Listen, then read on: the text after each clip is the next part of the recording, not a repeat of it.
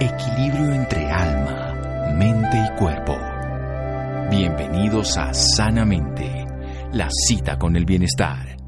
Dirige Santiago Rojas.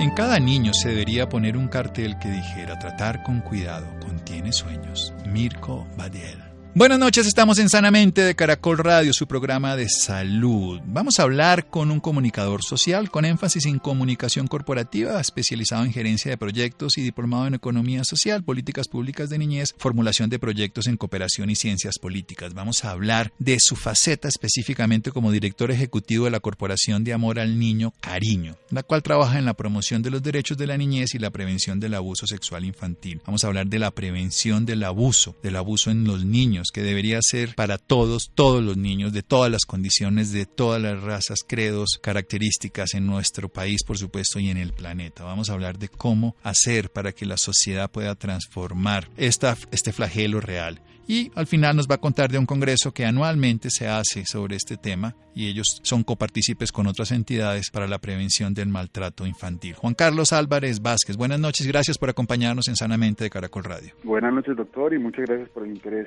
en esta temática tan necesaria de tratar a diario. Bueno, ¿qué es esto de cariño, precisamente, don Juan Carlos Cariño?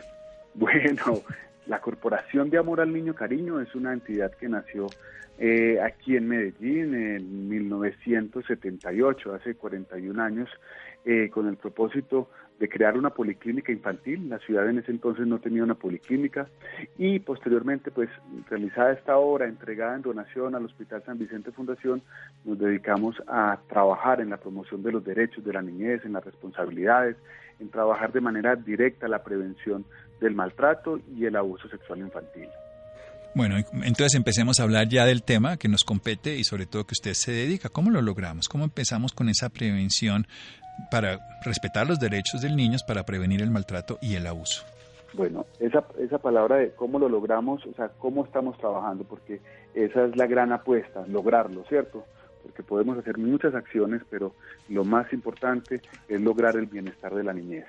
Y por encima de trabajar la prevención, del maltrato, hay que promover el buen trato y eso es lo que nosotros queremos. ¿Qué hemos venido haciendo? Nosotros trabajamos a través de estrategias educativas. Aquí en la Corporación Cariño trabajamos a través de estrategias educativas y estrategias promocionales. Necesitamos un trabajo directo con la comunidad, ir a la comunidad, empoderar a la comunidad, brindarles herramientas a los niños, a los padres de familia, a los docentes. Y de igual manera permitir también de una manera más masiva llegar a impactar a la, comunidad de una manera más general a través de diferentes medios masivos de comunicación, que es lo que hemos, la manera como hemos venido haciendo. Tenemos un programa que se llama Aprendiendo a Cuidarme. Aprendiendo a Cuidarme es un programa que nace de la necesidad de la comunidad. Eh, nosotros veníamos trabajando, entregando herramientas, derechos, hablando de los derechos de los niños, de cómo cuidarlos, pero los docentes, los docentes, los agentes educativos en primera infancia, en edad escolar, nos empezaron a manifestar por allá en el 2003, 2002, eh, miren, es que a los niños estamos detectando que los están abusando sexualmente. Eh, algunos decían, eh, vemos estos tipos de maltrato y no sabemos qué hacer. Entonces, y para mí es muy importante insistir que es un tema, es un programa que nace de la necesidad latente de la comunidad diseñamos este programa, es un programa pues, de la corporación, Aprendiendo a Cuidarme, en el cual nosotros buscamos tener contacto directo, un trabajo directo con niños, con niñas, con padres de familia, con docentes, agentes educativos, rectores, todos eh, en momentos distintos, obviamente, pero darles herramientas de, prevención del maltrato, de promoción de los derechos, porque hay que empezar a hablarles sobre los, derechos, explicarles a los niños que son sujetos de derechos, explicarles cuáles son sus derechos. A veces parece sencillo, pero les preguntamos a los niños cuál es un derecho que usted tiene y levanta la mano en un salón de clase. Tengo el derecho a trabajar, ¿cierto? Tengo derecho a que me peguen. Esto suena, esto suena Bueno, Juan Carlos, nos va a dejar para dentro de un momento que usted nos enseña a todos cuáles son los derechos de los niños para que los tengamos claros después de ese pequeño corte comercial, aquí en Sanamente de Caracol Radio. Síganos escuchando por salud. Ya regresamos a Sanamente. Bienestar en Caracol Radio. Seguimos en Sanamente.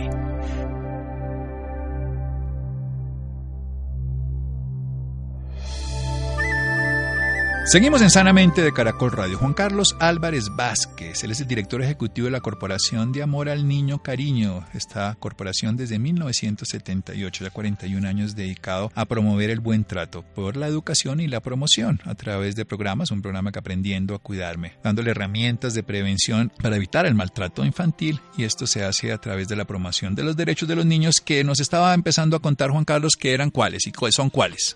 Bueno, ante todo el derecho a la vida ¿cierto? El derecho a la vida que tanto se está vulnerando. Esto suena eh, absurdo decirlo, pero hay que promover ese derecho a la vida. Creo que las cifras permanentemente nos están diciendo que nosotros como sociedad estamos olvidando que ese tiene que ser el derecho fundamental, el derecho a la, alimentación, a la educación, al agua, a la salud, a la identidad, a la libertad de expresión. Eh, pero como le decía, tenemos que centrarnos en un tema de su integridad, de velar porque los niños crezcan eh, como sujetos de derechos, que tengan una dignidad como, como personas. Y eso es lo que venimos trabajando nosotros. Muy bien, entonces derecho a la vida, esto no tiene ningún tipo de discusión, infortunadamente no se cumple, pero tenemos que promocionarlo, decirle a los niños que tienen ese derecho, decirle a los padres, a la sociedad, a los educadores, a todos los líderes sociales regionales de lo mismo. Sigamos con los derechos. Bueno, entonces pues eh, si estamos, si seguimos hablando, tenemos el derecho a la educación, Sí. Tenemos la importancia de hablar del derecho a la alimentación, pues yo creo que en cada uno de estos podemos buscar noticias y, noticias que, soportan que realmente que no se, que, no se dan y que, es una deuda. Cada uno de los derechos es una deuda que infortunadamente se da en diferentes regiones de, nuestro país. Es, es, increíble que en nuestro país se mueran niños eh, por desnutrición, pues una una, una, un país como es tan rico como el nuestro y que haya niños que crezcan, que nazcan, eh, que, no, nazcan y que mueran por, por desnutrición, pues es algo que no es perdonable. El derecho al agua, a la salud, a la identidad importante, que los niños desde un principio sepan quiénes son, de dónde son, que se registren, que desde un principio tengan un registro civil, ¿cierto? Un tema claro, el tema de la, de la libertad de expresión, de, de, ser protegidos. Sí, aquí devolvámonos nuevamente al esencial que es a la vida y en adelante que pueda estudiar, que pueda educarse, que pueda alimentarse, que pueda beber agua, que pueda tener acceso a la salud, que pueda ser identificado en una sociedad. Entonces ahí viene el registro civil y por supuesto que también a la libertad de expresión y de cultura, de todas sus condiciones en cuanto a, elegir o no un tipo de, de afiliación religiosa, de culto. También, por supuesto. Miren, eh, nosotros, esta, esta parte de los derechos es, es un tema fundamental y empezamos nuestro programa Aprendiendo a Cuidarme con esto. Para nosotros, cuando eh, buscamos acercarnos al niño, tenemos eh, y hacemos toda la gestión necesaria para llegar a, la institución, a una institución educativa, buscamos que los niños nos reciban en coordinación con los directores seis momentos, realizar seis talleres con los niños. Eh, empezamos hablando de, este, de, de, cuáles son los derechos, explicarle a los niños cuáles son los derechos, pero en el siguiente taller hablamos de la importancia del cuidado del cuerpo en la cotidianidad. Es elemental, pero es fundamental hablarles del aseo, de, les entregamos un kit eh, educativo donde les explicamos la necesidad de cepillarse los dientes, de lavarse todos los, de bañarse todos los días, de lavarse las manos, de lavarse el pelo, son cosas muy obvias en algunos, en algunos escenarios, pero que para nosotros eh, es fundamental llegar con este mensaje. Hemos visto que es un mensaje que es importante. Entonces, ese es uno de los seis talleres con los que trabajamos los niños. Al tercer momento, al tercer encuentro, en el tercer taller de este programa Aprendiendo a Cuidarme, hablamos sobre el abuso sexual infantil. Les explicamos qué es, eh, eh, estamos hablando sobre cuáles son los derechos que no se cumplen y es muy importante decir que cuando se abusa sexualmente de un niño se está, se está, no se está cumpliendo con tres derechos que es el de la libertad, la integridad y la formación. Por eso es tan delicado ese tema. Les explicamos qué es el abuso sexual infantil. En ese momento, infortunadamente, muchos niños, cuando ven una descripción de lo que es, empiezan a levantar la mano, esto me lo hace tal persona, esto me lo están haciendo desde hace mucho tiempo. Eh, nuestro interés no es detectar en el salón de clases cuántos niños están sino evitarlo.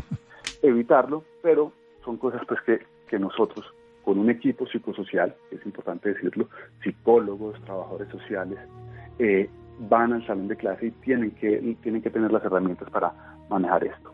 Porque pues muchas veces los niños, nosotros querer, identifican pues que están viviendo diferentes tipos de abuso sexual infantil. Posteriormente, en el cuarto taller ya empezamos, empezamos a compartir experiencias, ¿cierto? De cómo manejarlos. El quinto es protegiéndome, así se llama ese taller, que es brindar eh, espacios para cómo protegerse, que el niño sepa decir no, que el niño sepa manifestar cuando algo le, incomoda.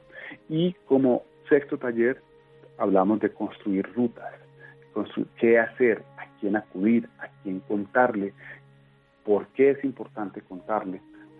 Estos, estos son los seis momentos de los cuales eh, nosotros venimos desarrollando el programa Aprendiendo a Cuidarme con niños en edad preescolar y en edad escolar. Estamos trabajando con niños desde los 4 a los 14 años de edad. 4 a 14 años, uno de los derechos, el otro la importancia del cuidado del cuerpo.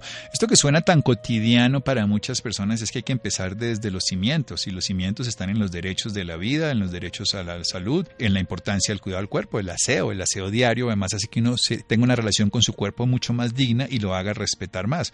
El tercero, obviamente, lo que se está hablando, estamos infringiendo esos derechos de la libertad, la integridad y la formación cuando en un niño hay un abuso sexual, pero hay que explicarlo para que ellos entiendan lo que está pasando porque ni siquiera lo vean como un abuso, sino como el entorno lo que me hace. Manejar esas lesiones en el siguiente taller y lo que es protegerse, aprender a decir que no, expresar hasta dónde pueden ellos decir todo lo que necesiten para que nadie pueda pasar de un límite, obviamente el límite de su cuerpo, límite de su integridad, límite de su libertad, límite de su formación y por último unas rutas de comunicación, unas rutas de salvación a quién tener que decir, las entidades gubernamentales, las entidades oficiales, las entidades locales, espirituales, todo lo que usted considere. Ahora volvemos a hablar un poco para que nos dé unos tips ya para la ciudadanía en general. Esto para que tengamos más claves para detectarlo si existe, para prevenir lo que es lo esencial. Seguimos en un momento con Juan Carlos Álvarez Vázquez, director ejecutivo de la Corporación de Amor al Niño Cariño. Seguimos en Sanamente de Caracol Radio.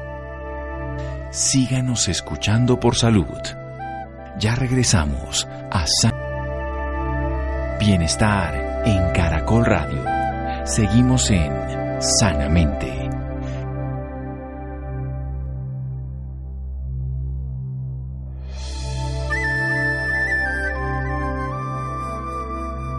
Seguimos en Sanamente de Caracol Radio. Juan Carlos Álvarez Vázquez, comunicador social, ha estado vinculado al sector social por cerca de 20 años y desde el 2008, hace 11 años, el director ejecutivo de una corporación, la Corporación de Amor al Niño Cariño, que ya lleva 41 años trabajando en beneficio de los niños, en los derechos de la niñez, incluso con un taller aprendiendo a cuidarme, donde se desarrolla el conocimiento de los niños. Eso se hace de niños de 4 a 14 años en la edad preescolar y escolar para que ellos puedan reconocer sus derechos, la importancia del cuidado de su cuerpo, reconocer que es el abuso, el manejo de esto, el abuso sexual, el aprender a protegerse, a decir que no, a poner a raya a las personas, pero sobre todo también a comunicar sus necesidades y las rutas de apoyo en caso de que esto haya ocurrido, legales, culturales, sociales, por supuesto, terapéuticas. ¿Cómo hacemos nosotros, la sociedad, para integrarnos a la prevención del abuso y del maltrato infantil? A ver, doctor, es importante, ante todo, creerle a los niños, ¿cierto? Ante todo, saber oírlos a los niños. Ellos hablan de muchas maneras y siempre están tratando de contarnos lo que les está sucediendo. Usted ahora hablaba, resaltaba algo que de lo que estábamos hablando y es ellos infortunadamente empiezan a vivir en un, en un ambiente familiar donde el maltrato, la violencia, la violencia sexual es habitual y simplemente se acostumbran a esto. Insisto, acostumbran, pero nunca va a ser normal, nunca podemos aceptar de esto. Eh, yo quiero repetir una frase que hemos venido diciendo eh, permanentemente como para contextualizar la importancia de saber ver el sufrimiento de los niños. Van der Kolk decía que los niños están programados para ser leales a sus cuidadores aunque abusen de ellos. El terror aumenta la necesidad de apego, aunque la fuente de consuelo sea también la fuente de terror. La gran mayoría de los abusadores está al interior de la familia. La gran mayoría de los, de los victimarios son cercanos al niño. Entonces necesitamos como comunidad estar alertas a cualquier signo, porque como vecino, como tío, como papá, como sobrino, debo identificar eh, cuando un niño, y es una obligación como, como, como ciudadano, como, como familia, y en saber identificar cuando un niño está siendo maltratado, cuando un niño está siendo violentado en su ser. Pero usted vuelve, vuelvo a hacer énfasis en lo primero, creerle a los niños. O sea, los niños no van a inventarse esta historia, esta historia que eh, por ganar algo. Los niños nunca dicen mentiras para meterse en más problemas. Y es claro, hay que creerles siempre, con mayúsculas sostenido. Esa es nuestra apuesta. Nosotros estamos convencidos que cuando un niño habla de abuso sexual infantil, cuando un niño habla de maltrato, es porque realmente necesita esa ayuda, necesita ese acompañamiento. Y es, y es claro que un niño necesita ayuda en el momento que está siendo violentado y ahí debemos estar preparados. Preparados no solamente para, para protegerlo, sino también para activar ciertas rutas, ¿cierto? Eh, no, no, solamente un tema de salud, sino también hacerle un acompañamiento en el tema de, de, atención, ¿cierto? de protección, de justicia, ¿cierto? Eh, es tener esa claridad. Eh, sé que muchas veces como adultos no sabemos qué hacer, pero, pero sí podemos levantar el teléfono y pedir ayuda a una persona, hay líneas, el ICBF tiene, el ICBF, estamos hablando a nivel nacional, la línea 141 eh, está en, en, la obligación de orientarnos, eh, de, orientarnos y saber qué hacer como, como padres, insisto, como vecinos. Por ley, y soy así categórico, todos estamos obligados en la prevención del maltrato y el abuso sexual infantil.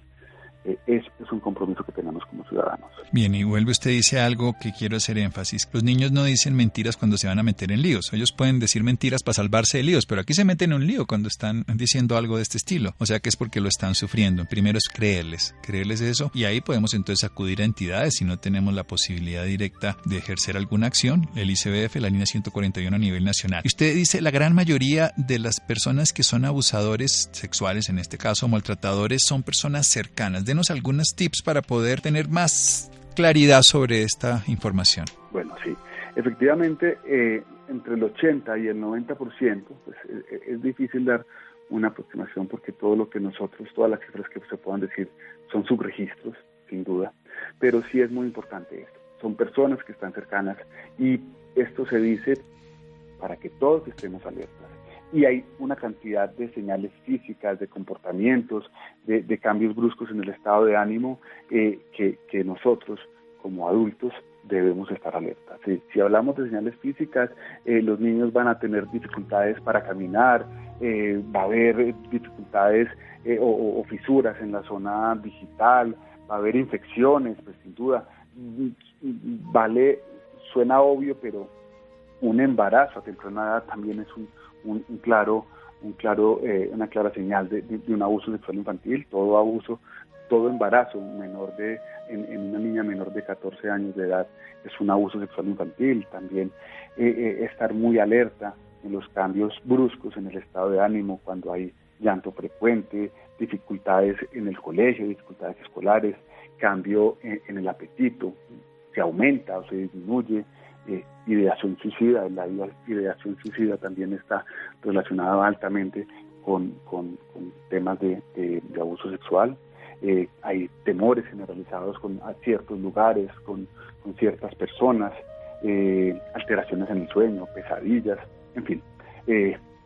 y, también, y también hay un tema de comportamientos sexuales donde la autoestimulación frecuente puede ser un síntoma, no quiere decir que una autoestimulación ya, cada, ya es un niño que ha sido abusado, pero si es frecuente es estar alerta a, que, que está siendo abusado, donde hay tocamientos permanentes de los genitales a otras personas. Eso también puede ser un, eso también puede ser algo eh, que puede dar una luz y que, hay que poner alarmas para, para este tema. Usted nos está diciendo de todas maneras que deberíamos estar en la sospecha y en la alerta de que esto puede pasar y no confiarse en ninguna otra persona, dicho de una manera directa, o sea, no, no pensar que es porque usted dice, si el 80-90% son personas cercanas, si los niños pueden tener cambios en el comportamiento que pueden ser de diferente tipo, porque no solamente va a ser por esto, temores en lugares o estar en lugares o en personas, temores exagerados, comportamientos alterados frente a su comportamiento sexual, aunque ellos son exploradores por naturaleza y la sexualidad es un punto de exploración, ideación suicida, que ya es un síntoma mayor, todo eso igual deberíamos buscarlo. ¿Cómo buscar en el niño esa posibilidad? ¿Cómo acercarse a él? ¿Cómo preguntarle? ¿Qué hacerle?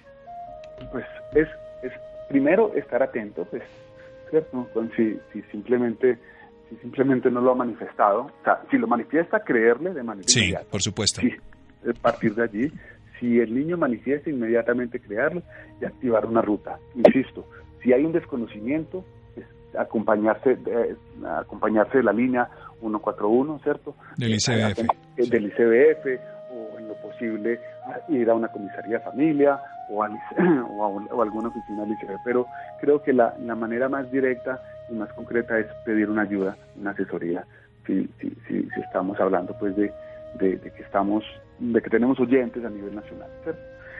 Eso. Y, y posteriormente, si, si estamos viendo sospechas, si estamos viendo generar esa confianza en el niño y que el niño sienta que, que lo que quieres es acompañarlo. Nunca nos vamos a, escandalizar, nunca vamos a, sobreactuar, nunca decirle al niño, esto también es bien importante, nunca decirle al niño que no le va a contar a nadie, porque hay que actuar para generarle esa confianza, pero también hay que actuar con, con, hechos de verdad. No podemos garantizar al niño que no se le va a contar a nadie, porque efectivamente hay que contarle y hay que actuar. Es, es contarle lo que, el acompañamiento que se le que se le va a dar. Hay que expresarle afecto, hay que expresarle cariño, credibilidad, confianza, es acercarse a él. Y nunca, tampoco, nunca decir ni cuestionar si fue culpa de él, si él o ella, y aquí es bien importante que el niño o la niña, y aquí no lo digo solamente por un tema del lenguaje, sino porque las estadísticas también son claras, creemos que el abuso sexual infantil son solamente en las niñas, los niños también, y los niños son los más difíciles de, manifestar. Es más difícil encontrar que un niño manifieste que está siendo abusado sexualmente. Es acercarse y generar esa confianza en ellos. Creerle, generar confianza y no culparlo. Hay tres Creerle, confiar, no culpar. Y lo que es importante en este caso, pues es acompañarse de un profesional, porque con consentir y cuidar al niño un rato y con mimarlo y decirle que no pasó nada, cosa que no es cierto, sino llevarlo a un proceso. ¿Hay evolución favorable cuando se puede comprender y tratar a un niño en estas condiciones de manera directa? Creo, creo que alguien me, eh, en un, hace mucho tiempo me hablaban de una quemadura, ¿cierto? Una, una quemadura sobre la piel. Eh, genera un dolor muy duro y, unos rasgos grandes. Creo que la piel se puede tratar, ¿cierto? La piel que es un rasgo, esto, lo pongo como un ejemplo. Sí, claro. ¿cierto? Eh, eh, hay una crema que si se viene haciendo un acompañamiento, una crema que nos permite hacer eh, ese tratamiento médico, ¿cierto? Un acompañamiento científico eh, en este caso, un acompañamiento psicológico se puede sanar, sin duda se puede sanar. No es fácil, pero, y este también es un, mensaje claro, no importa cuándo haya sido el abuso sexual infantil, es importante acudir a un tratamiento, un tratamiento psicológico. Es que cuando yo era niña, o cuando yo era niño y abusado sexualmente, esto fue hace 20, hace 30 años, eh, ya no importa sí, importa. Es, importante ese acompañamiento. Y creemos, sin duda, que un, un acompañamiento profesional permite eh, sanar.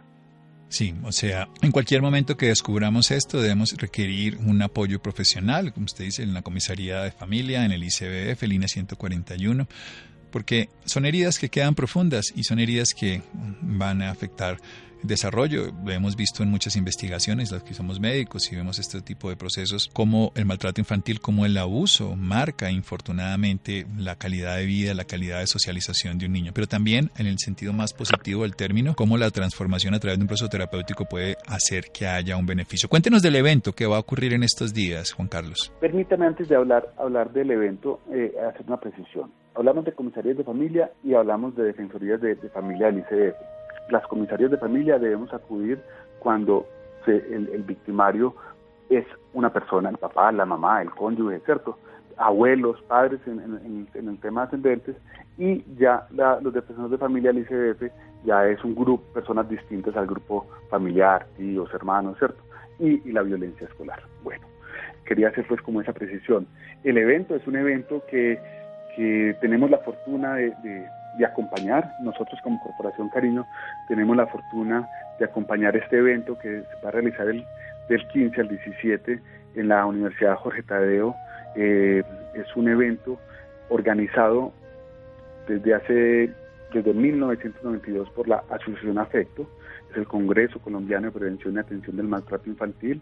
Este año el lema es Los niños no tienen la culpa. Un lema pues clarísimo, un mensaje muy claro. Y es un evento absolutamente importante, de gran importancia, yo no diría solamente a nivel nacional, sino a nivel latinoamericano. Eh, la doctora Cuadros, la, la, Asociación Afecto, vienen apostándole fuertemente a este evento en el cual podemos capacitarnos, formarnos eh, como papás, como profesionales, como entidades sociales eh, con diferentes personas que vienen de diferentes partes del mundo, Estados Unidos, Argentina, Inglaterra. Son, eh, son ponencias durante tres días absolutamente valiosas, ponencias y talleres a lo largo del día. Entonces, pues es una invitación eh, en, la, en la página web de, la, del, de, de, la Asociación Afecto. Pueden encontrar toda la, pueden encontrar toda la, el cronograma, toda la agenda que, se va a realizar allí en afecto.org.co. Es un evento de interés para toda la comunidad. Cuando pasa, cuando hay un caso de abuso sexual infantil, todos nos indignamos, todos indignamos, llenamos nuestras redes sociales de mensajes negativos, eh, de, mensajes tristes, de mensajes, eh, no cabemos pues de la intolerancia de lo que, pero la invitación es a prepararnos, a capacitarnos, a formarnos. Creo que si hay una deuda social con la niñez, esta es una manera de dar ese paso para, para, para prepararnos y saber cómo, cómo atender cómo criar, cómo propiciar entornos protectores para los niños. Sí, es el vigésimo sexto Congreso Colombiano de Prevención y Atención del Maltrato Infantil. Los niños no tienen la culpa. Universidad Jorge Tadeo Lozano con la Asociación Afecto contra el Maltrato Infantil. Eso es en la carrera cuarta 2261. Esto es en la Tadeo Infantil. Ese es el auditorio, se llama Fabio Lozano Simonelli. Tiene 600 cupos.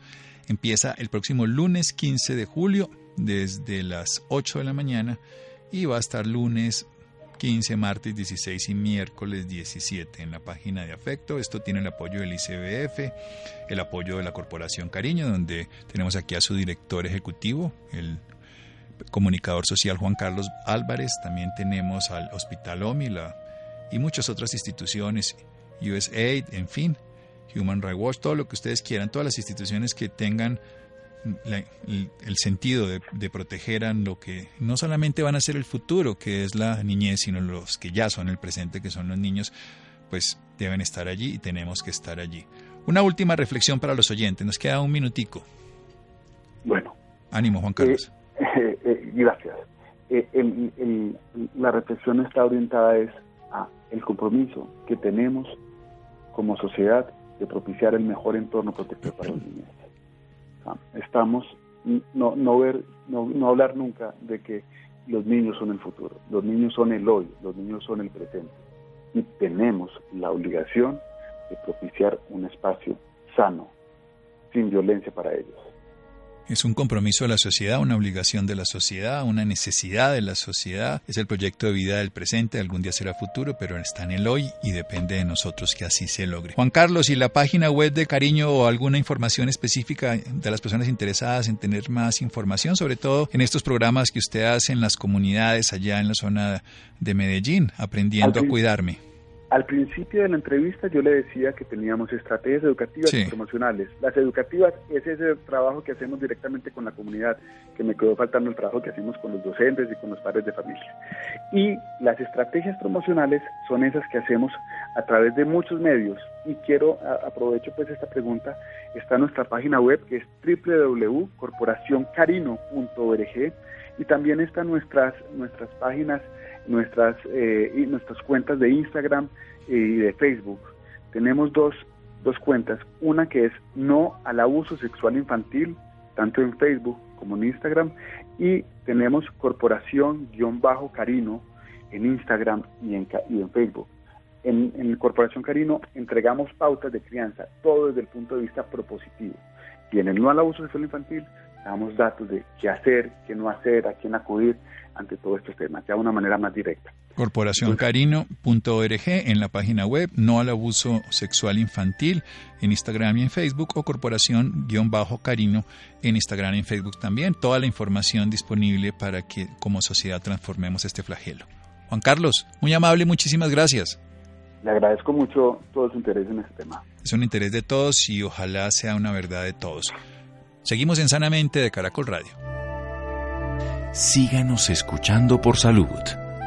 Ya regresamos a Sanamente. Bienestar en Caracol Radio. Seguimos en Sanamente.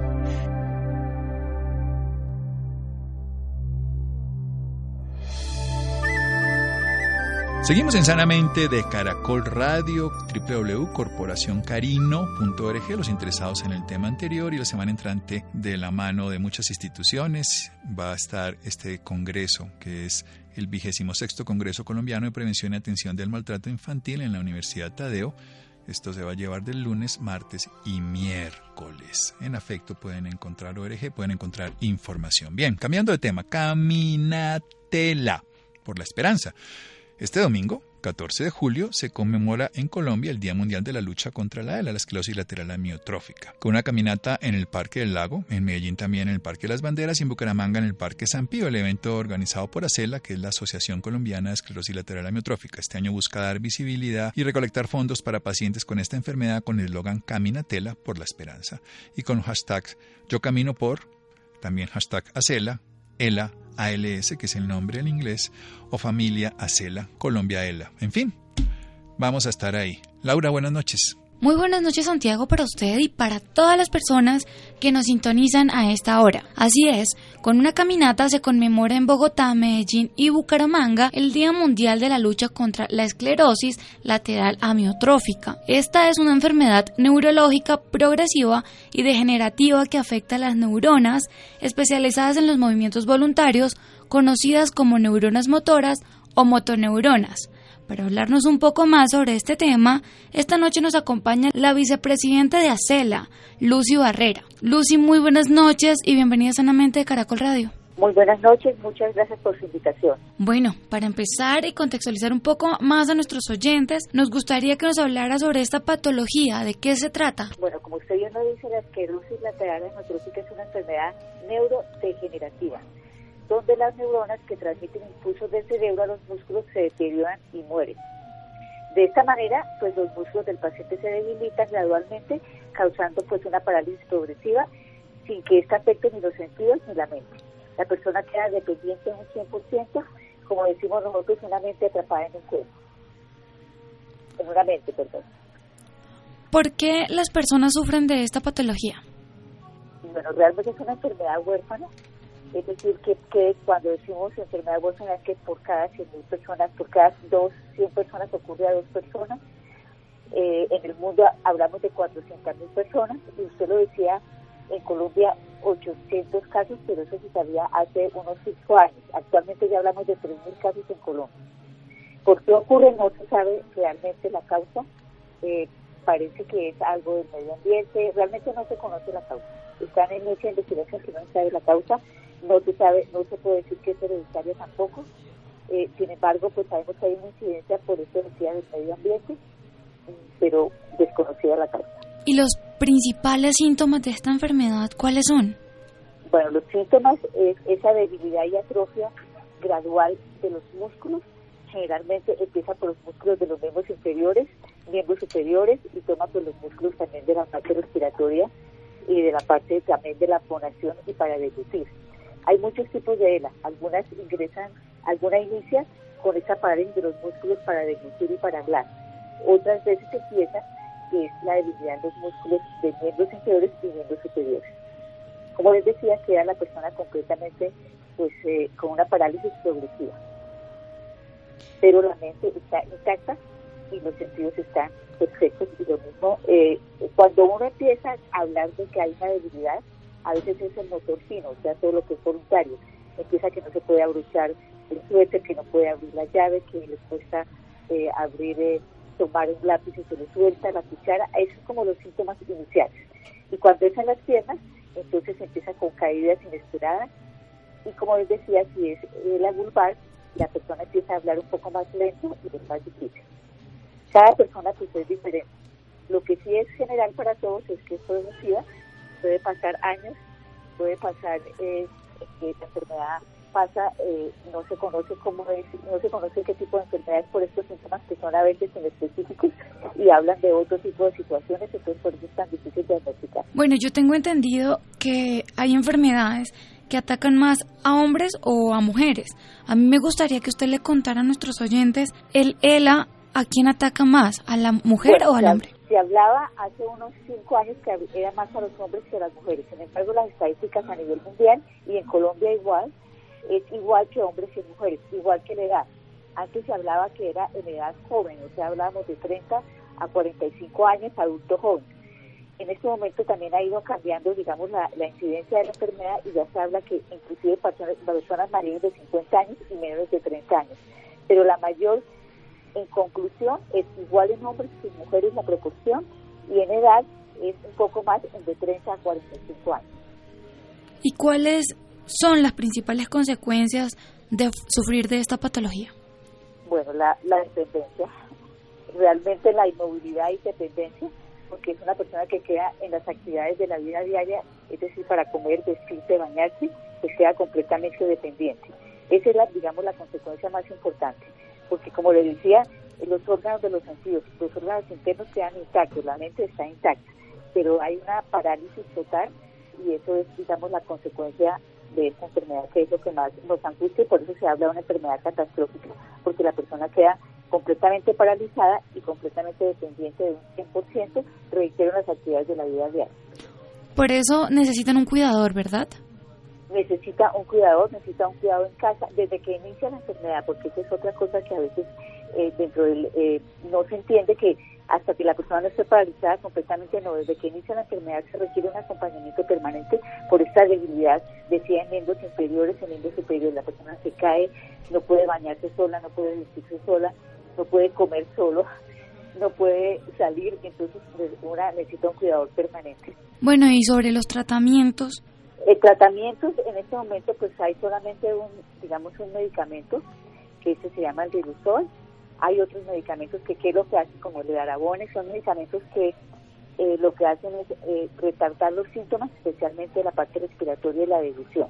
Pero lo más importante que el tratamiento es, son tres cosas importantes. Yo diría que primero aceptar y afrontar una realidad, estar muy bien informado para poder lograr mirar cómo lograr estos síntomas, poderlos ayudarse y vivir con una limitación.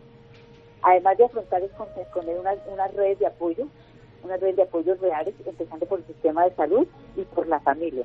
Y un proyecto de vida donde se pueda vivir con una limitación. Estas son como las tres cosas para hablar de un tratamiento de la ELA. Es cómo lograr una calidad de vida y un bienestar con una enfermedad como esta. O sea que más allá de los medicamentos es estar muy bien informado, de cuáles son sus síntomas. Voy a dar un ejemplo. Eh, el síntoma respiratorio, cuando uno habla de una enfermedad como esta, empieza a decir lo más importante es comer y respirar. Entonces, cuando hablamos de síntomas respiratorios, empiezan a debilitar estos músculos de la respiración, pues puede evitar y tener una buena calidad de vida estando bien informado, teniendo una interconsulta con un neumólogo, donde le da un equipo que se llama un BIPAP, le hace una, eh, le va a fortalecer estos músculos respiratorios y va a evitar complicaciones posteriores y va a tener una buena calidad de vida. Entonces, eso hace parte del tratamiento. Otra parte del tratamiento es la parte de la comida, la alimentación. Entonces, también a medida que se van debilitando los músculos, es importante mirar que más que el que se alimenta es cómo se alimenta. Entonces, también tener toda la orientación de cómo alimentarse. La alimentación debe ser fraccionada, eh, debe ser blanda, en fin, Aquí se va dando toda la información y esa es parte del tratamiento. Lo mismo con la parte motora. Entonces hay que hacer la fisioterapia, fisioterapia que son tres veces a la semana para tener un buen tono muscular, para mantener una, no vamos a hablar de caminar porque como decimos la persona no puede volver a caminar, pero si tiene una, una postura funcional, la ELA no duele, pero si no se hace una terapia, unas posturas adecuadas, entonces pues la ELA va a doler porque pues, lógico va a tener unas unas posturas inadecuadas, van a haber espasmos musculares, entonces hay que evitar todo. Todas estas cosas que son muy generales en este momento para esta entrevista, tendría que hacerlas más específicas y debe haber mayor conocimiento. En conclusión, ¿qué se necesita para esto? Se necesita un neurólogo, se necesita un psiquiatra, eh, un psicólogo, se necesita un neumólogo, o sea, fíjense que estamos hablando de varios especialistas que van a apoyar a este tipo de pacientes para poder lograr una buena calidad de vida pero lo más importante que se necesita es una aceptación de una enfermedad que se logre con esos acompañamientos y esos apoyos, tener una calidad de vida y un bienestar. Recordemos que tiene la mente perfecta. Si la persona le falta la comunicación, parte del tratamiento es mirar para esta, eh, tener ahora en este momento hablar de comunicación, hay muchos avances que adelante. La persona se comunica con un tablero o unos sofás de comunicación que sus ojos los pueden mirar hacia una, un sofá de un aparato que como es el Pitbone, hay varios varios aparatos que les permite comunicarse a través de, de, la pupila y sale la pantalla en una eh, el teclado en una pantalla de, un computador y perfectamente la persona puede seguir la vida desde allí. Entonces es cómo vivir con esta limitación se logra. Y el tratamiento pues está toda esta integralidad de cosas. Super. lo que hacemos nosotros a través de la asociación precisamente. Le apuntamos a estas cosas para tener una buena calidad de vida. Que la persona se informe de que mire cómo asume esta limitación y cómo puede seguir un proyecto de vida con esta limitación. Súper importante esta información, pero el tiempo se nos acaba y a mí me encantaría que usted le hablara un poco a nuestros oyentes sobre lo que hablé anteriormente, sobre la caminata que se conmemora en Bogotá, Medellín y Bucaramanga por el Día Mundial de la Lucha contra la Esclerosis Lateral Amiotrófica pues los invitamos el próximo 14 de julio de 9 y 30 a una, a, una pm, es simultáneo en Bogotá, Bucaramanga y Medellín. Los puntos de encuentro son en Bogotá, Parque El Lago, Parque de los Novios. En Bucaramanga, Parque San Pío y en Medellín, Parque de Bandera. A través de nuestra página web www.acedaweb.org pueden encontrar la información para poder eh, eh, comprar el kit que más, más que comprar, hablemos de, de, ser, de la solidaridad y apoyar a esta asociación con esta causa tan importante como es apoyar a pacientes y familias que tienen esta enfermedad. Y ya para finalizar, me gustaría también que le dejara un consejo a todas las personas que nos están escuchando en este momento, especialmente las que sufren de esta patología. Bueno, el primer consejo que le damos es que estén muy bien informadas, muy bien informadas acerca de lo que es el sistema de salud colombiano, que existen nosotros tenemos excelentes apoyos legales, tenemos eh, que se informen de qué es eh, la ley de las enfermedades huérfanas, qué es la ley de, las eh, enfermedades como la situación de discapacidad. Entonces, que estén muy bien informados acerca de nuestro sistema de salud y todo lo que nos protege. También de todo lo que es el cuidado paliativo. Que además que consiga unas buenas redes de apoyo, porque esto solo es muy difícil. La primera vez de apoyo es su familia, la segunda, asociaciones como la nuestra, y tercero, un proyecto de vida, un proyecto de vida con una situación, con una limitación que se puede lograr. Entonces, esos son mis consejos, las tres cosas, informarse, tener buenas redes y tener un proyecto de vida con una limitación que se logra. Bueno, ¿y dónde pueden encontrar más información las personas que están interesadas en este tema? ¿Un número, una red social? La información, eh, la página web, tenemos, nosotros tenemos la página web, porque les repito, entonces nuestra página www.acelaweb.org. En Facebook, en Acela Colombia, Twitter, arroba colombiaela y en Instagram, arroba colombiaela. Nosotros apoyamos y también queremos que hablando de la información, es importante que se informen donde realmente existe una información que sea científica que no vayan a las redes en este momento nos ayudan muchísimo, son excelentes, pero además que nosotros no solamente navegamos, sino naufragamos. Entonces, sugerimos que, que consulten nuestra página web, que tiene todo el respaldo científico. Nosotros estamos en la Asociación Internacional de, de ELA, donde estamos 69 asociaciones internacionales alrededor del mundo y eso nos permite estar con una, un referente científico importante sobre qué hacer con esta enfermedad. Bueno, Lucio Barrera, muchísimas gracias por esta valiosa información. a ustedes, muchas gracias por habernos tenido en cuenta. Realmente para nosotros es, es una necesidad tener esta este tipo de, entrevistas y este tipo de divulgación porque reitero que es una enfermedad huérfana que nadie la conoce y para quienes las hemos padecido sentimos la necesidad importante de que esto sea visible. Muchas gracias. Bueno, Laura, muchas gracias, Caminatela, por la esperanza. Y muchas gracias a Estefanía, que ya está terminando nuestro tiempo aquí. Ya la semana entrante tendremos un nuevo invitado para que acompañe a Sanamente. Muchas gracias a Jonathan, a Camila, a Ricardo Bedoya y Jessy Rodríguez, con una voz en el camino con Ley Martín. Caracol piensa en ti. Buenas noches.